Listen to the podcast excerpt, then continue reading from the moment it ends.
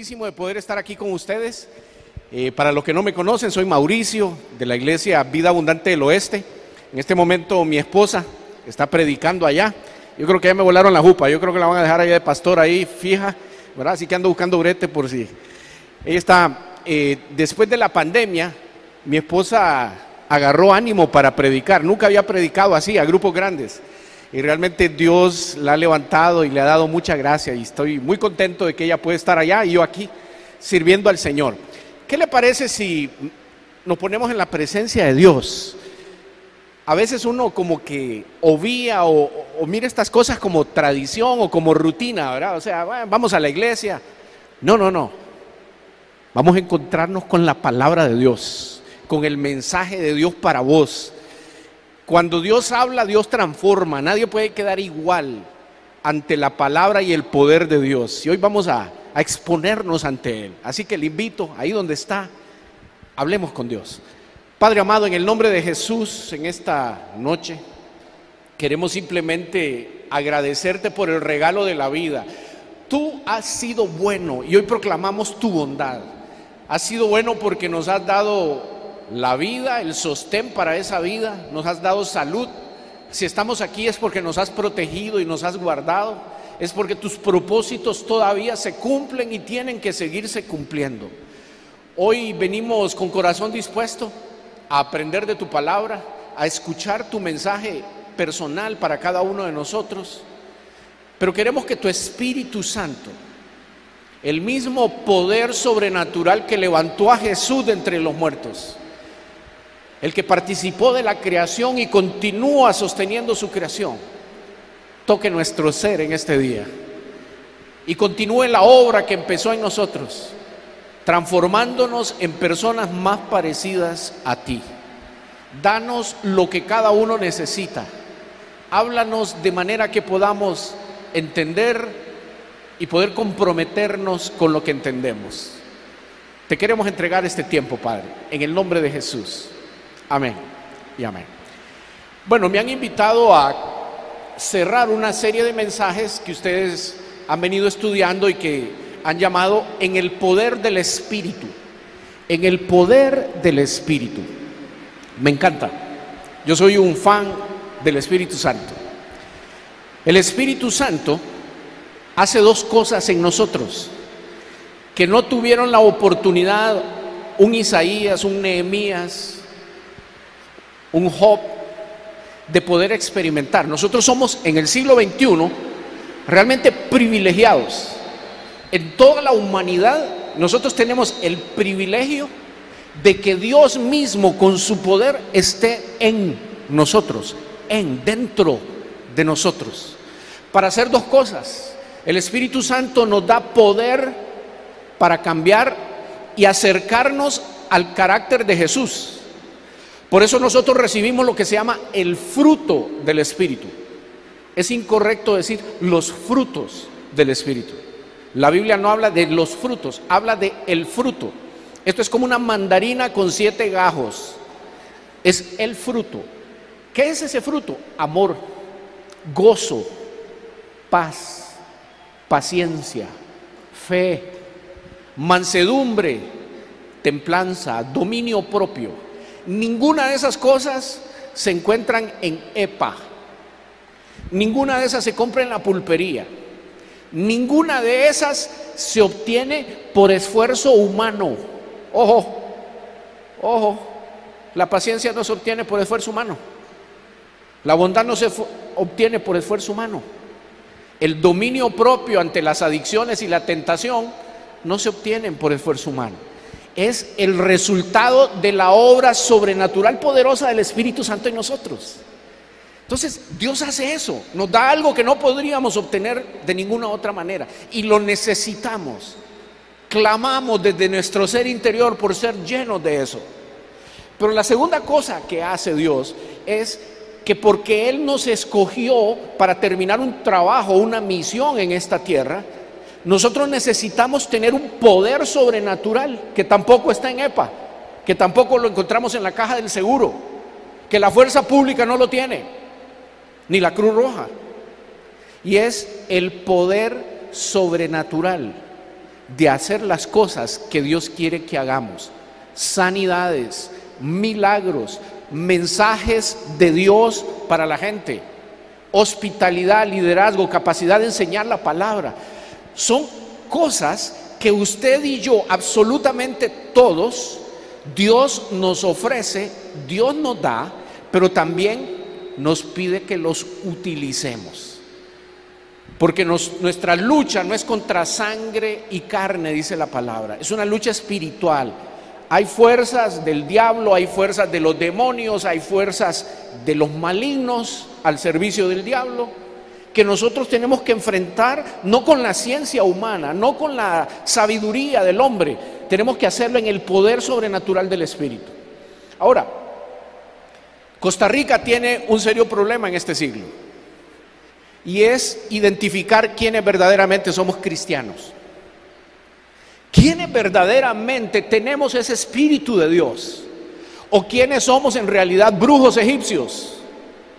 Esos que el Dios dirá cuando muramos y venga el juicio, ni te conocí, ni te conocí. No, padre, pero yo era pandereta, yo hacía demonios, eh, sacaba demonios, yo hacía milagros y sanidades. Y Dios te va a decir quizás, ojalá que no, ni idea de quién sos. Hay mucha cosa ahí en el mundo, hay muchos personajes cristianos que asumen la postura cristiana, que reflejan, parece, se maquillan como cristianos, pero en su esencia no lo son. Le voy a poner un ejemplo bíblico de lo que nos puede estar pasando a nosotros. En 2 Corintios 3 se nos hace un relato interesante de lo que había pasado con Moisés en el Antiguo Testamento. Usted recuerda, Moisés va, sube a la montaña, está en presencia de Dios 40 días, Dios le da las tablas de la ley, tiene una experiencia totalmente sobrenatural. Tan sobrenatural era que el rostro de Moisés brillaba, brillaba, reflejaba la presencia de Dios. ¡Wow! Es por eso le digo, el que, el que se expone a Dios refleja a Dios. Pero usted no puede exponerse, perdón, usted no puede reflejar a Dios si usted no se expone ante Dios. Si usted no va al espejo de la palabra, usted no se va a ver en el espejo de la palabra. Nosotros tenemos que estar enfrente de Dios para poder reflejar su imagen. Entonces Moisés baja con aquel rostro increíblemente refulgente, brillante, que la gente dijo, wow, ¿qué es esto? Están asustados. Pero con el tiempo, obviamente, eso se empezó a apagar. O sea, él ya no se miraba tan sobrenatural, ya no se miraba tan espiritual. Y mire lo que pasó. Pablo les está diciendo aquí a los corintios, es que miren, nosotros no hacemos como Moisés, quien se ponía un velo sobre el rostro para que los israelitas no vieran el fin del resplandor que se iba extinguiendo. O sea, se tapó, así como con mascarilla, nosotros aquí con mascarilla. Sin embargo, la mente de ellos se embotó de modo que hasta el día de hoy tienen puesto el mismo velo al leer el antiguo pacto. El velo no les ha sido quitado porque solo se quita en Cristo. Oiga, esta, esta frase es importantísima. Muchos de nosotros hemos utilizado la religiosidad. Es ese velo que aparenta, pero que oculta, que no muestra quién en realidad vos sos, pero da la apariencia de que todo el mundo está bien. Con mascarilla hasta los feos nos vemos guapos. ¿Ah? A mí me ha ayudado bastante. ¿Ah?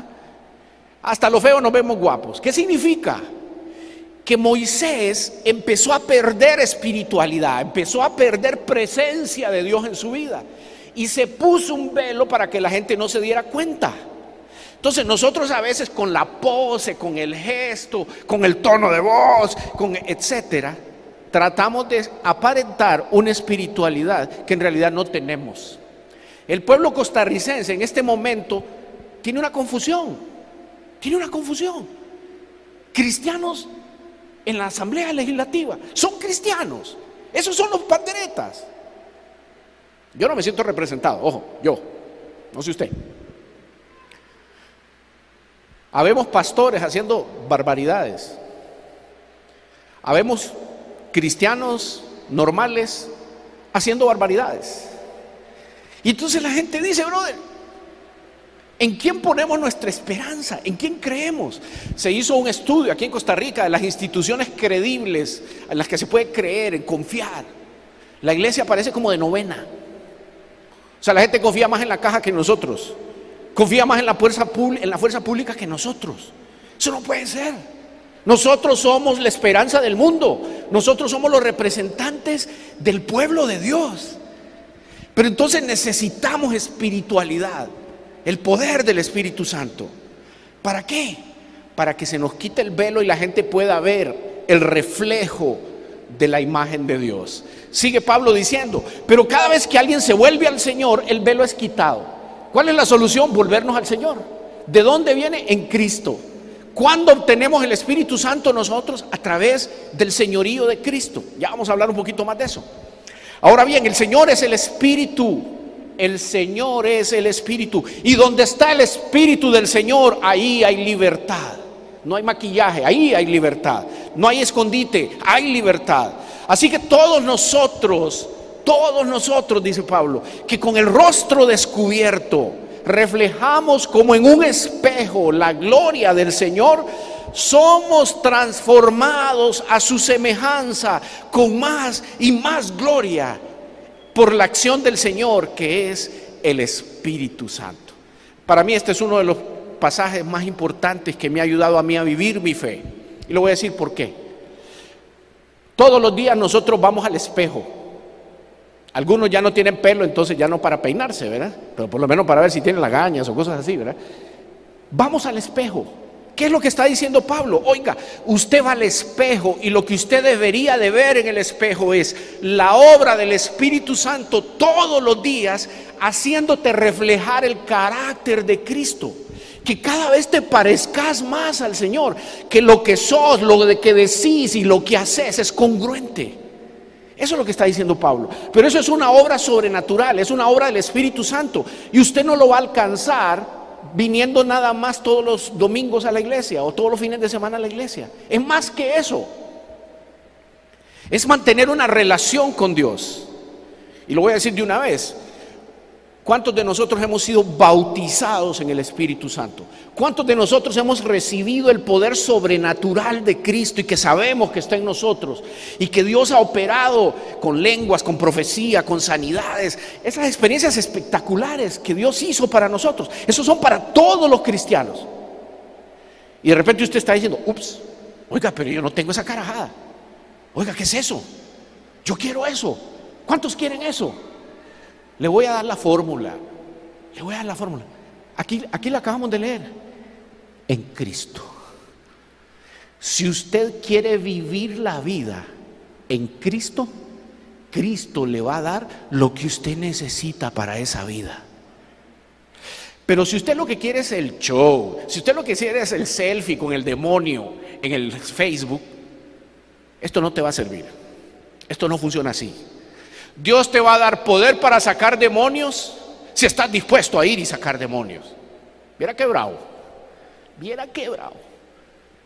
Tuve una experiencia yo con un, adolescente que jugaba juegos de estos de juegos de computadora, pero que se hacían pactos con el diablo.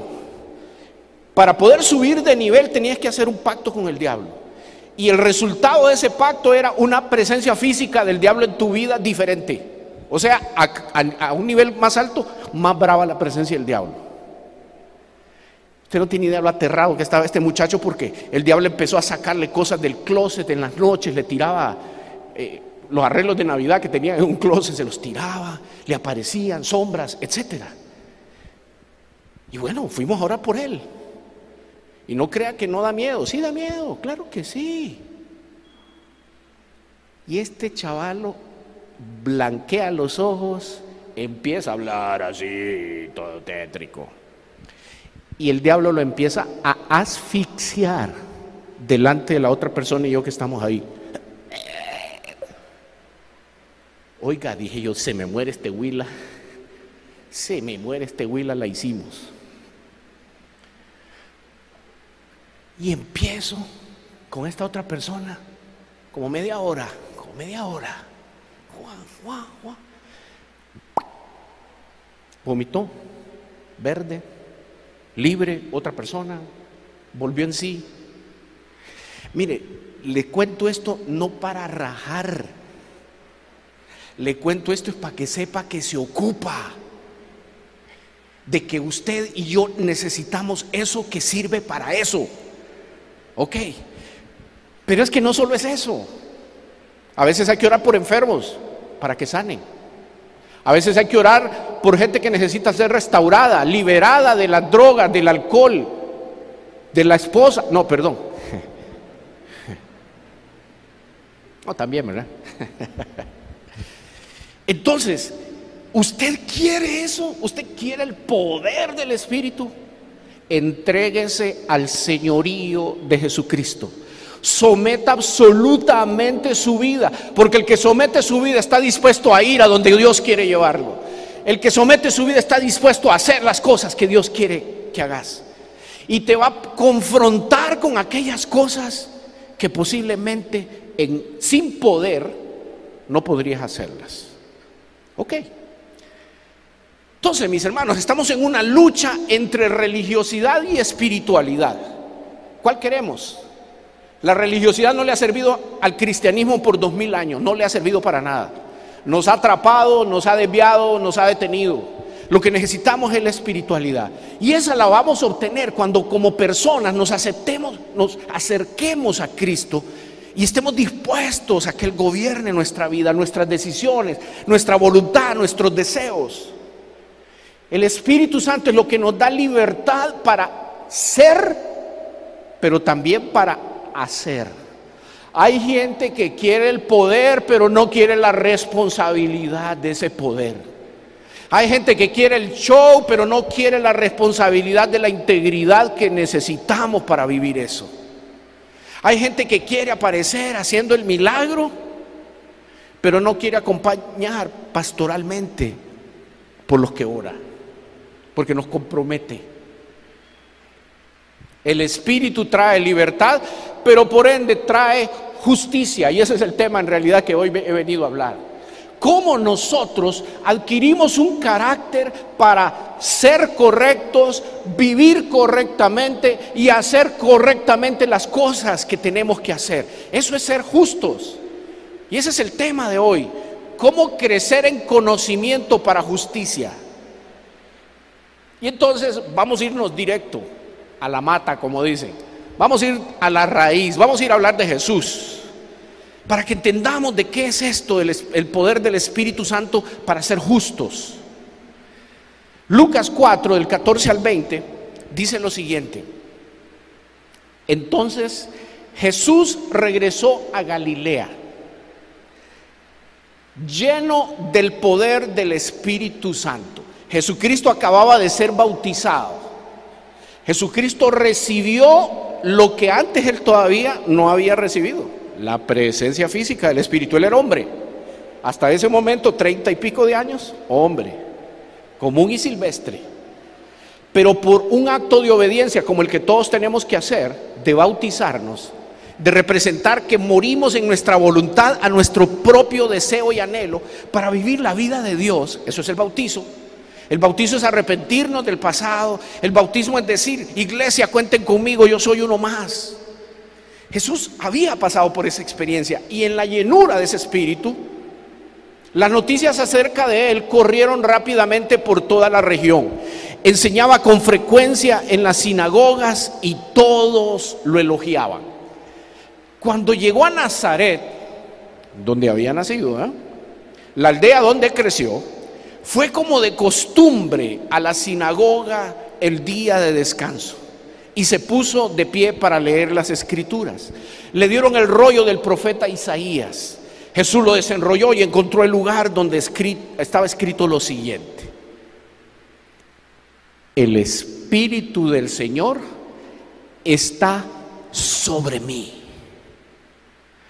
porque me ha ungido, me ha escogido Me ha dotado de poder. Eso, eso significa ungido.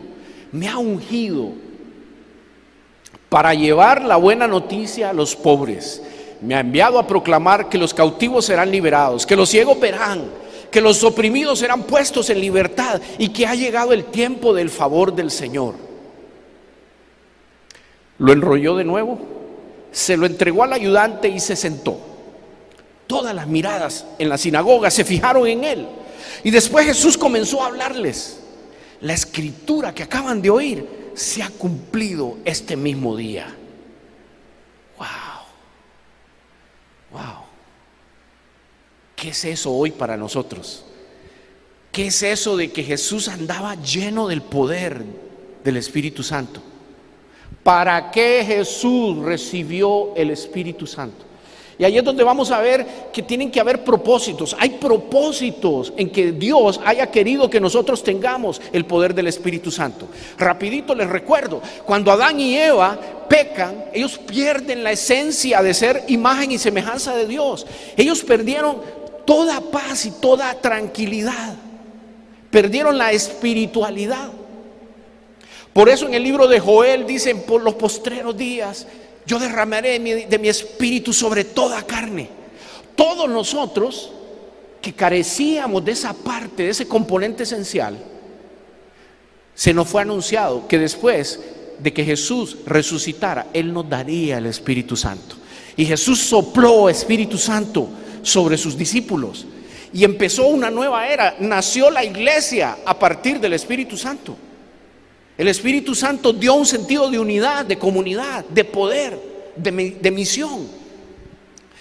Y entonces la pregunta es, ¿para qué esa iglesia recibe el día de Pentecostés como Jesús recibió el Espíritu Santo? ¿Para qué? Aquí está, aquí está, señoras y señores, aquí está. Jesús dice, el Espíritu del Señor está sobre mí. El Espíritu del Señor está sobre ti, porque te ha ungido, escogida, escogidos, todos, todos escogidos. Y usted se rasca la cabeza y dice, ¿y para qué? ¿Y cómo para qué? Yo no pedí eso. Sí, papito, es que usted no se manda, usted fue comprado. usted tiene dueño. Usted tiene un inventor, un creador, que ahora te dice lo que vas a hacer. Y mire para qué.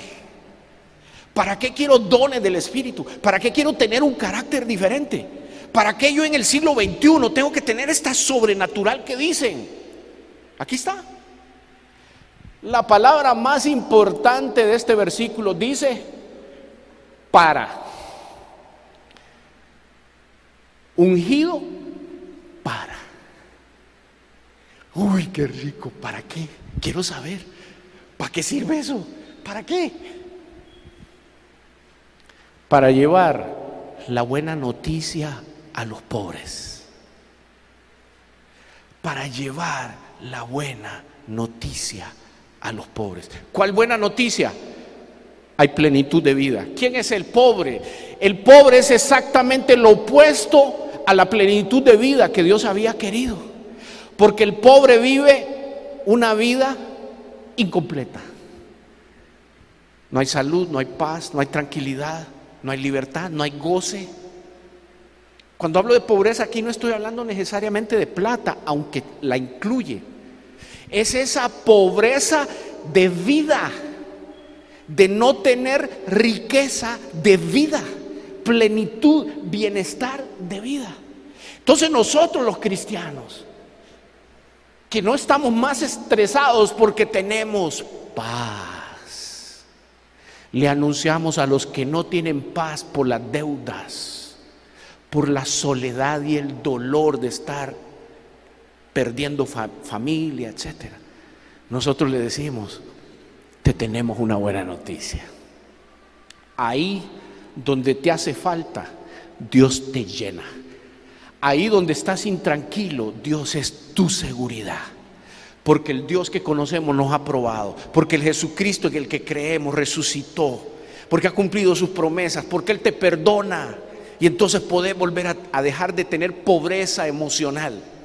Podés tener, dejar de tener pobreza familiar en tus relaciones familiares. Mira qué lindo.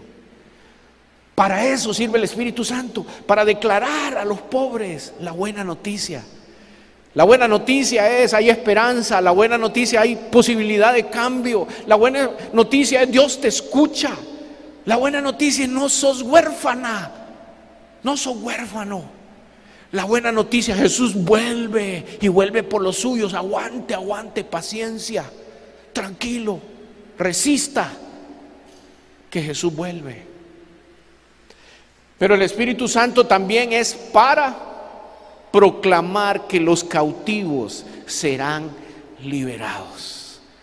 Esposos, Dios ha escuchado sus oraciones. Ustedes serán liberados. Somos cautivos del pecado. Somos cautivos de sustancias. Somos cautivos del dinero, de la tarjeta de crédito. Somos cautivos de maneras familiares anormales y patológicas de pensar. Nosotros somos esclavizados a creencias religiosas erróneas. Nosotros estamos en relaciones dependientes con personas que no deberíamos estar. Nosotros estamos posiblemente obsesionados con planes, metas y proyectos que nos tienen oprimidos. El Espíritu Santo está aquí para decirte, hay opción para que seas libre. Tú que te sientes cautiva, cautivo, Dios te dice, Jesús te liberta.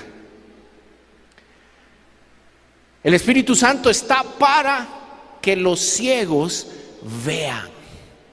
Por supuesto los ciegos físicos, claro que sí, pero es más que eso es para que los que no pueden ver al reino de Dios, para que los que no puedan ver la esperanza en Cristo, para que los que no pueden ver las soluciones para su vida en Jesús, puedan verlas.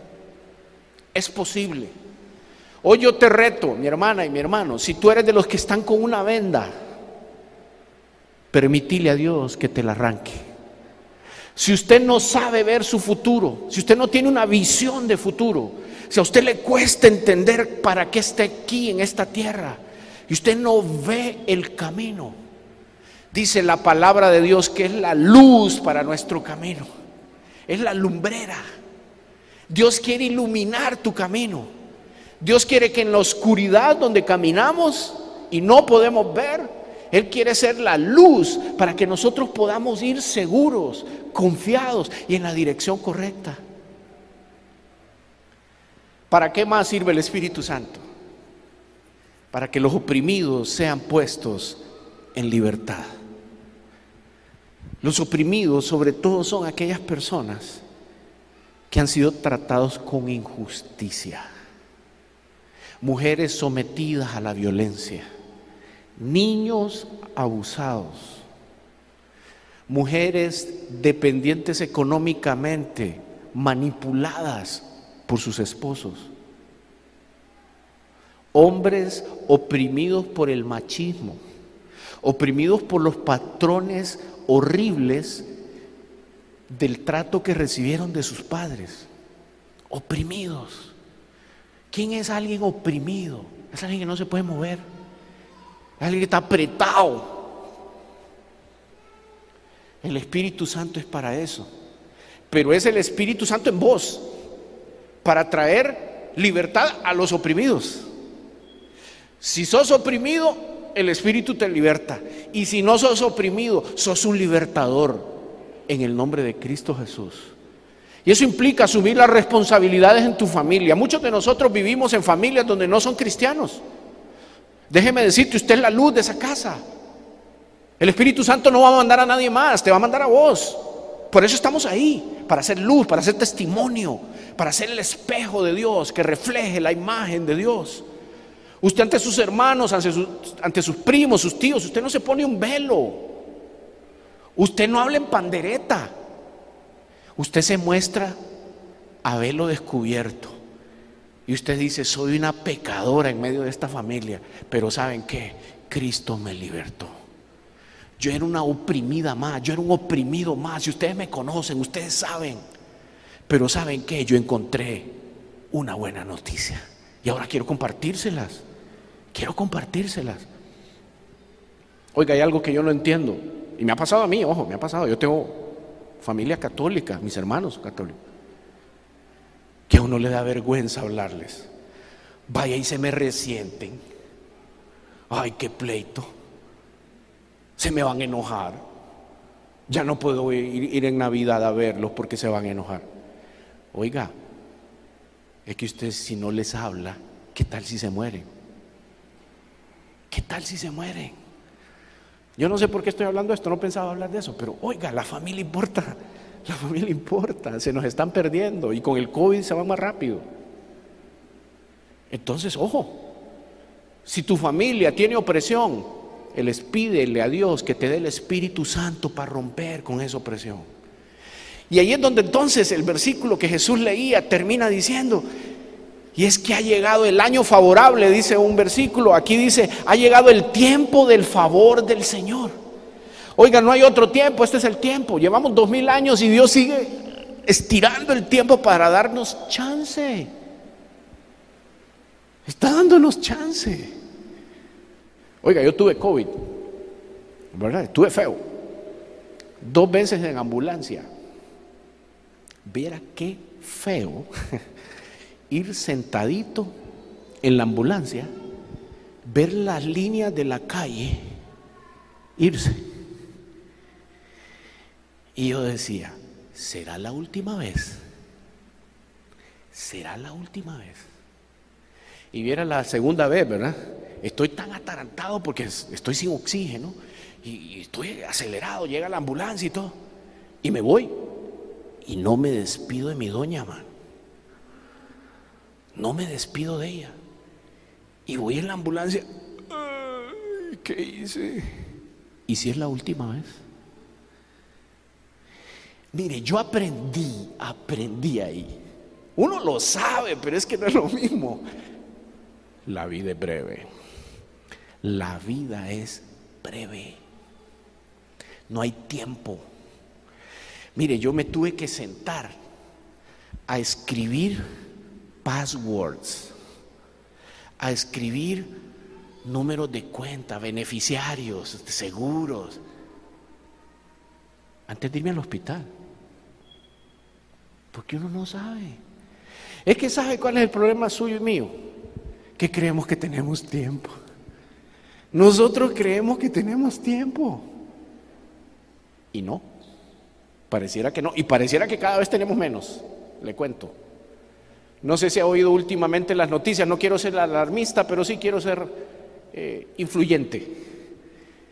Viene una hambruna los próximos dos años. Vea las noticias y se va a dar cuenta que hay un problema en la cadena de suministro de todo lo que viene de Asia, materias primas, comestibles, instrumentos, todo lo que usted se puede imaginar. Y usted dice, ah, no, papito, es que con eso se produce la comida que te comes. Las galletas de pozuelo ocupan un montón de químicos que no van a venir. Y aquí sí lo voy a alarmar. Ojo con el papel higiénico. Va a escasear, va a escasear, va a escasear, porque el papel viene de China. ¿Ok? Entonces, yo he hablado con gente de navieras aquí, estoy atendiendo a un chaval en consejería, y el viernes me decía, dos años, esto no se compone en dos años. ¿Qué va a pasar? Que los países más buchones, los países más pilas, van a capturar. Y nosotros que somos tan buena gente, ¿quién sabe cómo nos va a ir? Ok, ¿por qué estoy diciendo estas cosas? Porque el versículo aquí dice, estamos en el tiempo del favor del Señor. Mire, hay hambruna, hay enfermedad, haya más epidemias, haya lo que sea. Nosotros somos el pueblo de Dios, somos hijos que tenemos papá. Somos personas que vamos a confiar en que si oramos Dios nos escucha, que si tocamos la puerta Dios nos responde. De que posiblemente la vamos a pasar un poquito feo, sí, pero no tan feo. Confiemos, confiemos en los tiempos difíciles que vienen, haciendo responsablemente lo que tenemos que hacer. Dios está en control, a pesar de que no pareciera. Dios está en control y Dios permite con propósito. Dios permite con propósito. Ok, tengo que terminar. Dios está reconciliando todo lo que se ha dañado con el pecado a través del poder del Espíritu Santo. Y entonces Dios quiere que seamos justos. La justicia es de tres tipos. Ser justos por medio del Espíritu Santo implica que nosotros sabemos distribuir adecuadamente, partes iguales para todos, sin discriminación. El Evangelio es distributivo, reparte para todos, por eso somos católicos. ¿Qué significa católico? Universal. El Evangelio es para todos. Nosotros somos católicos, pero no somos apostólicos ni romanos. Eso es, otra cosa. Eso es religión católica. No. Nosotros somos universales. La justicia de Dios es para todos, el, mensaje es para todos. Pero también la justicia es restitutiva. Dios quiere restituir lo que el diablo nos ha quitado, la plenitud de la vida. Los que hemos sido pobres y hemos vivido en pobreza, en escasez, Dios quiere restituirnos no la riqueza por la riqueza acumulativa, no, Él lo que quiere darnos es paz, serenidad, salud, bienestar, oportunidad de disfrute de la vida. Pero Dios también hace que la justicia sea retributiva. Usted causó un daño, usted lo paga. Y es solo por el poder del Espíritu Santo que aquel abusador, que aquel maltratador, que aquel infiel, que aquel ladrón, que aquel mentiroso, solo por el poder del Espíritu Santo se vuelve tan justo que reconoce su orgullo, reconoce su falta, pide perdón y paga el daño. Tenía una pareja ayer, ¿verdad? Y el chavalo es de los que, mira, sí, yo acepto mi culpa, perdóname. Tiene 10 años de estar maltratando a la doña, ¿verdad? 10 años, 10 años, ¿verdad? Y entonces él cree que porque él ya aceptó y ya dijo que tuvo una mala actitud, ya resolvió. Le digo, papito, es una herida de 10 años. Adivine cuánto le va a costar a esta muchacha. Usted quiere que ella sane pague el daño. ¿Y cómo va a pagar el daño? Trátela bien, ámela, sírvala, procure su bienestar. Esa es la manera de restituir los daños. Pero esa actitud no la vas a lograr por buena voluntad, la vas a lograr por el trabajo que el Espíritu Santo haga en vos y ponga en vos el querer como el hacer, dice la Biblia. Entonces, mire qué interesante. Cómo Dios nos hace justos a partir del poder sobrenatural del Espíritu Santo. Y el Espíritu Santo solo tiene sentido en función de los demás, en función de otras personas. Aislados, de nada te sirve tener dones de sanidades. De nada te sirve ser profeta si vivís aislado. ¿A, dónde se necesitan los sanadores? En los hospitales, en las casas de los enfermos. Entonces, si nosotros anhelamos esas cosas, estemos dispuestos a estar en relación con otras personas. Dios quiere traer cambio. Dios quiere traer cambio. Y termino nada más leyéndoles un versículo más. Santiago 1 del 22 al 27. Dice, pero sean hacedores de la palabra y no tan solamente oidores, engañándoos a vosotros mismos. Porque si alguno es oidor de la palabra, pero no hacedor de ella, este es semejante al hombre que considera en un espejo su rostro natural. Porque él se considera a sí mismo y se va y luego olvida cómo era. Mas el que mira atentamente en la perfecta ley, la de la libertad, y persevera en ella, no siendo oidor olvidadizo, sino hacedor de la obra, este será bienaventurado en lo que hace.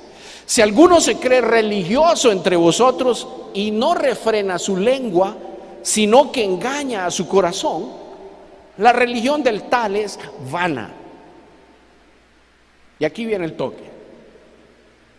¿Cómo Costa Rica puede darse cuenta si somos o no somos? ¿Cuál es la verdadera religión? La religión pura y sin mácula delante de Dios el Padre es esta visitar a los huérfanos y a las viudas en sus tribulaciones. y guardarse sin mancha del mundo. ¿Cómo, cómo, cómo? Dos cositas. Buenas obras, las viudas, buenas obras, santidad y carácter por la otra. Mira, hay mucha gente que hace buenas obras. La Madre Teresa de Calcuta hizo muchas buenas obras, pero era idólatra. Y yo dudo que, no me voy a poner aquí de juez, ¿verdad? Pero la Biblia me enseña que los idólatras no entrarán en el reino de Dios. Hay cosas que hacen, hay personas que hacen cosas lindísimas. Pero eso no es suficiente, hay que tener carácter. ¿Cuál carácter? Guardarse sin mancha del mundo. Usted no puede comprar la gracia de Dios como hacían los católicos haciendo buenas obras, pagando indulgencias para que te sacaran del infierno. No, eso no se puede hacer. Nosotros no podemos hacer buenas obras y no ser santos, y no ser íntegros, y no ser de una pieza. Necesitamos las dos cosas. Ser justos, mis hermanos, entonces, ocupa que el Espíritu Santo de Dios haga en mí lo que tenga que hacer para que a mí me interese la gente. Si no tengo amor, de nada sirve el poder sobrenatural. Dios tiene que darme el amor para poder servir a los demás, pero a la vez yo tengo que guardar el testimonio del carácter de Cristo en mí. Ninguna de las dos cosas se hace bien con esfuerzo humano. Necesitamos el poder sobrenatural del Espíritu Santo. ¿Cuántos quieren eso? ¿Cuántos quieren eso? Si usted lo quiere, ¿por qué no lo pedimos? ¿Por qué no lo pedimos? Pidámoslo. Pero no solo es de pedirlo, es que hay que tener una actitud aquí. ¿Cuál? Lo que usted quiera, cuando usted quiera, donde usted quiera. ¿Estás dispuesta? Estamos dispuestos. Hagámoslo. Vamos a orar. Si tiene a bien, se puede poner de pie, puede quedarse ahí, como usted quiera, como usted quiera. Padre amado, en el nombre de Jesús y solo en el nombre de Jesús. Hoy venimos delante de ti en el total entendimiento, Dios, de que necesitamos el poder del Espíritu Santo. Lo sabemos y lo queremos. Hoy te lo pedimos, Señor. Danos el poder del Espíritu Santo. Pero permite entonces, Señor, que tengamos el corazón correcto. Hoy queremos, Señor, decirte, gobierna nuestra vida completamente. Culmina la obra que empezaste.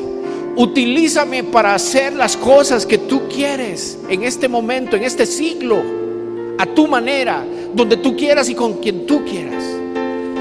Dame el regalo del Espíritu Santo y los dones del Espíritu Santo. Pero dame el fruto, dame el carácter. Hoy yo oro, Señor, para que me des paz para que me des amor, gozo, para que me des fe y bondad, para que nos des a todos nosotros, Dios,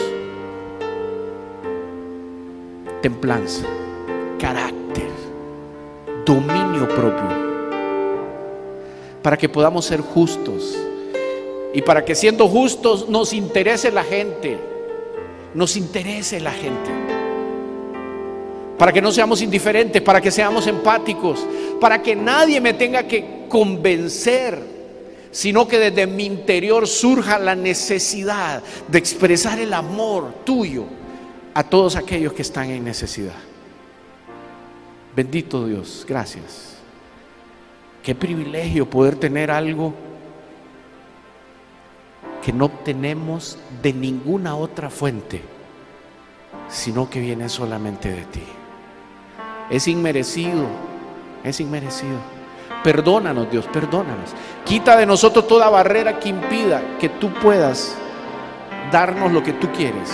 Ungirnos con lo que tú quieres ungirnos. Enviarnos a donde tú quieres enviarnos. Quita toda barrera, Señor. Perdónanos, límpianos. Edúcanos, transfórmanos. Y que podamos ser entonces, Señor, hacedores de tu palabra. Gracias, Señor, gracias. En el nombre de Jesús yo pido bendición para todas las familias aquí representadas. Que el que está triste reciba paz, que el que está enfermo reciba sanidad, que el que tiene familiares enfermos vea la manifestación de tu presencia y tu poder en sus casas, que el que tiene escasez reciba provisión, que el que no tiene trabajo reciba, Señor, pero que el testimonio quede claro que eres tú actuando en sus vidas. Trae restauración y reconciliación. Trae tu sanidad, Padre. Trae tu esperanza en medio de estos tiempos difíciles. En el nombre de Cristo Jesús te lo pedimos. Que así sea. Amén. Amén. Familia, un abrazo para todos. Un gusto estar aquí.